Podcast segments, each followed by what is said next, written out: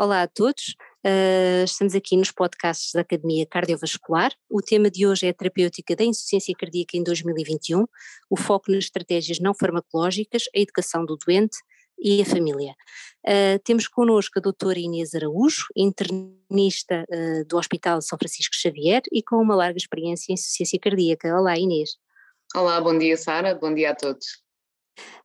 Inês, estas guidelines uh, dão um papel muito importante àquilo que é uh, a educação do doente, o papel do próprio doente no manejo da sua doença, a contribuição que o doente tem para melhorar o seu próprio uh, prognóstico.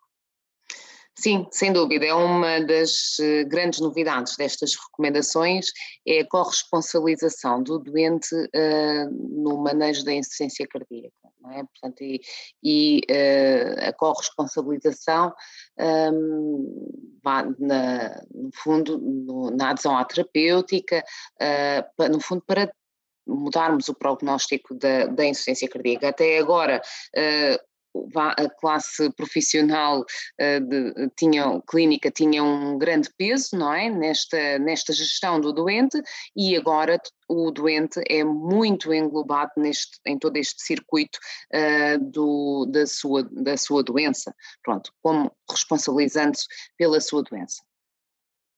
Uh, de alguma forma as coisas estão muito sistematizadas, uh, uh, nomeadamente em quais são os pontos em que devemos eh, focar a, educação do doente e que conhecimentos ele deve ter para, para este próprio autocuidado, certo? Exatamente, portanto, nós sabemos que, uh, que o facto dos dos doentes serem capazes de se autocuidarem, que isto implica, tem, tem, pronto, tem um, uma melhoria na sua qualidade de vida, uh, uma redução das taxas de rehospitalização e também redução da mortalidade. Portanto, daqui, daqui ser muito importante os doentes serem capazes de se autocuidarem. Para isso nós temos que educá-los e a educação deve ser contínua deve ser contínua uh, e, e, ajustada ao doente, não é? Dependendo do seu nível de literacia, não podemos educar todos os doentes da mesma forma.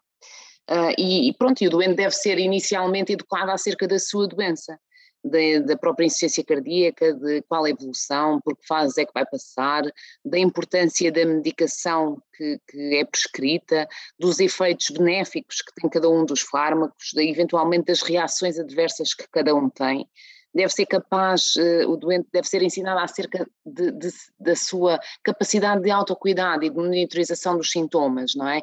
Portanto, sinais de alerta e até eventual, uh, eventual ajuste de, de diurético, autoajuste do diurético.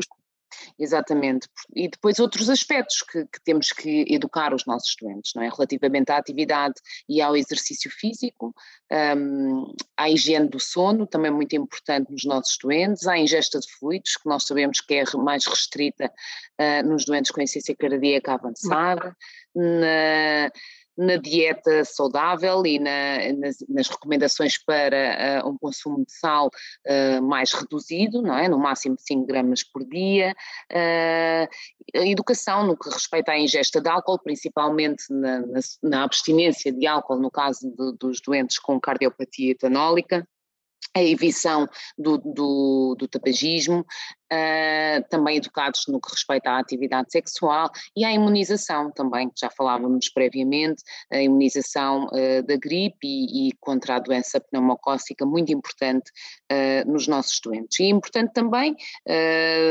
educá-los no que respeita a, ao suporte psicológico, não é? Portanto, darmos um reforço positivo sistemático e, e saberem que do lado da equipa, da equipa multidisciplinar terão sempre um apoio apoio uh, com o qual podem contar. Isto tanto o doente como também o cuidador, não é? Porque em muitas situações o doente não é capaz de assimilar to toda esta informação e precisamos de, do suporte de, dos cuidadores. As equipas multidisciplinares adquirem aqui também um papel uh, reforçado, uh, já, já estava nos guidelines anteriores, mas uh, são novamente focada, é novamente focada a sua importância no manejo desta doença.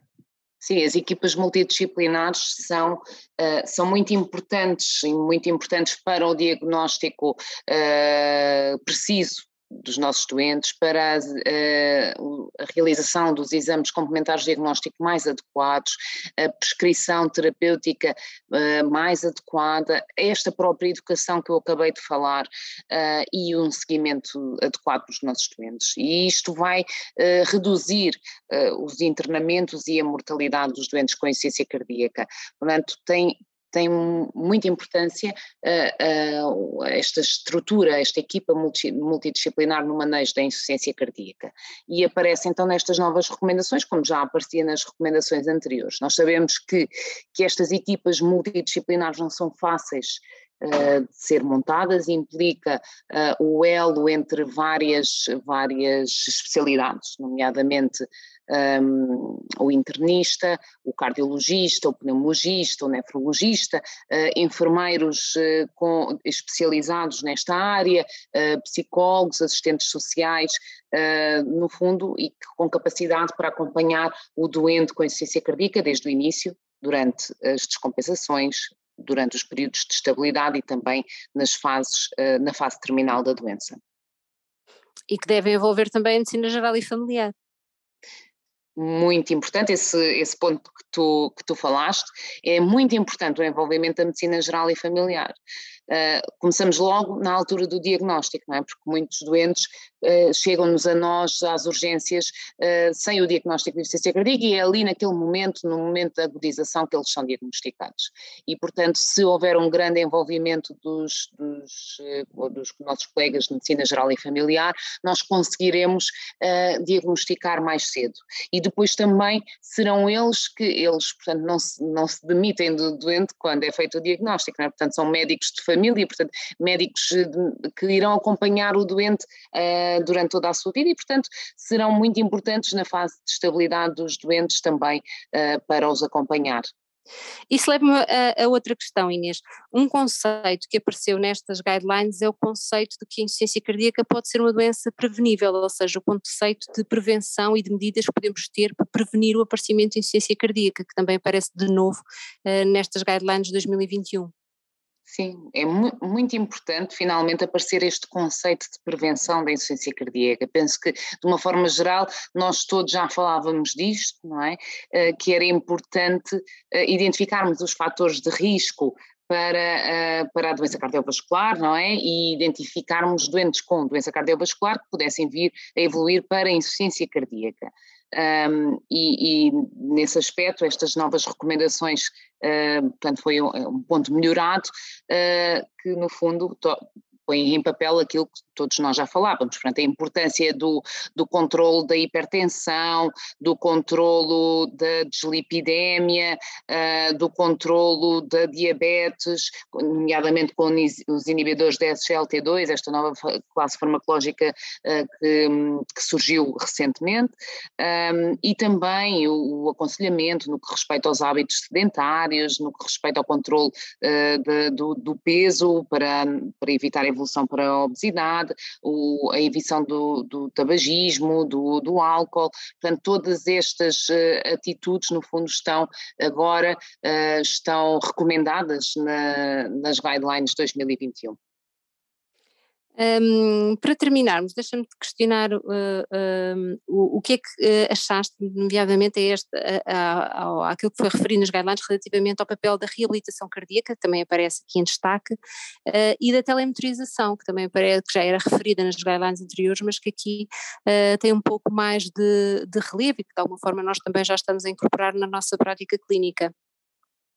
Sim, pronto. Eh, relativamente à reabilitação cardíaca, eh, já se falava disto nas recomendações anteriores.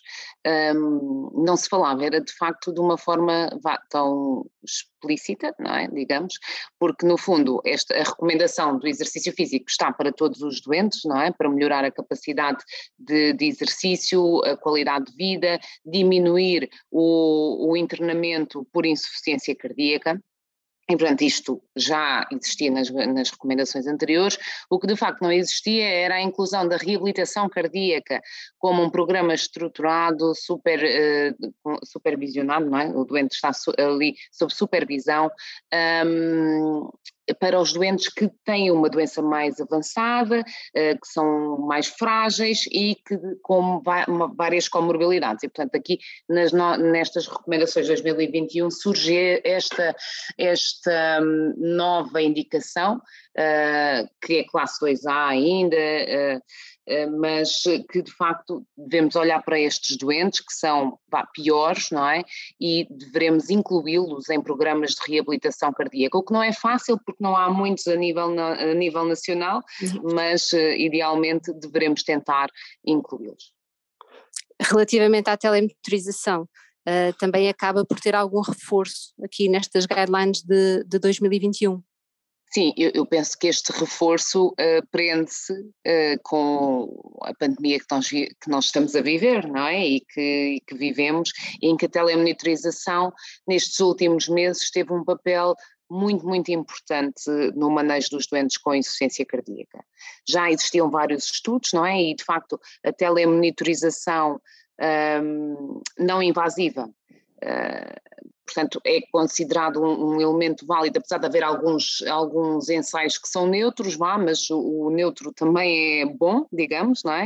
Uh, e, e, de facto aparenta reduzir uh, uh, o risco uh, de internamento por insuficiência cardíaca e internamentos cardiovasculares e reduzir a mortalidade cardiovascular. Portanto, uma arma terapêutica muito importante e que surgiu nestes, nestes últimos meses, no fundo, para mantermos os nossos doentes fora dos circuitos hospitalares e que pode ser útil também, apesar do nosso país ser pequeno, nem todos os países são assim, mas mesmo no nosso país há centros hospitalares onde os doentes vivem muito longe dos centros hospitalares e nestes casos a telemonitorização torna-se muito importante para vigiar os sintomas, o peso, a frequência cardíaca, a pressão arterial e conseguirmos um, de forma remota uh, intervir no tratamento destes doentes e evitar as descompensações. Obrigada Inês, deixa-me agradecer-te por teres uh, uh, aceitado participar connosco nos podcasts da Academia Cardiovascular. Um, focámos hoje um, uh, aquilo que é referido nas guidelines relativamente à educação do doente e na família e a importância uh, uh, deste ponto na melhoria do prognóstico do doente com insuficiência cardíaca. vemos nos próximos podcasts. Obrigada. Obrigada, Sara. Obrigada a todos.